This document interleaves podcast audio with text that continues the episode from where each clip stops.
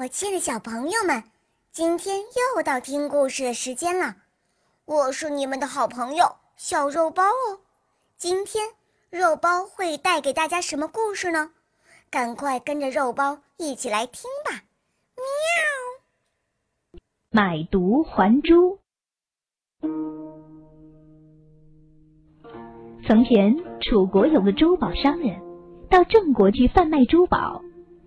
他有一颗十分名贵的珍珠，想卖个好价钱，于是他精选上等的木料，定做了一个小盒子，还请来高明的雕刻师，在盒子外面雕上玫瑰花的图案，并镶了些花花绿绿的小宝石。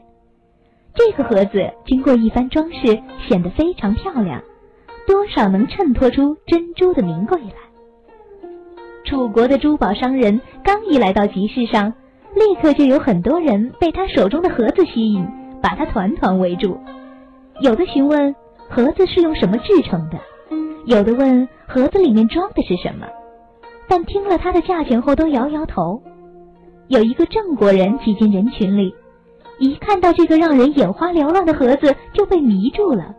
他连价钱都没讲，扔下钱，拿起盒子，高高兴兴地走了。没走几步。这个郑国人又转身回来，他走到楚国商人眼前，打开盒子，把里面的珍珠拿出来说：“与这个珍珠相比，我还是更喜欢这个盒子。”说完，就掉头走了。珠宝商人拿着珍珠发怔，半天才醒悟过来，原来此人不识货。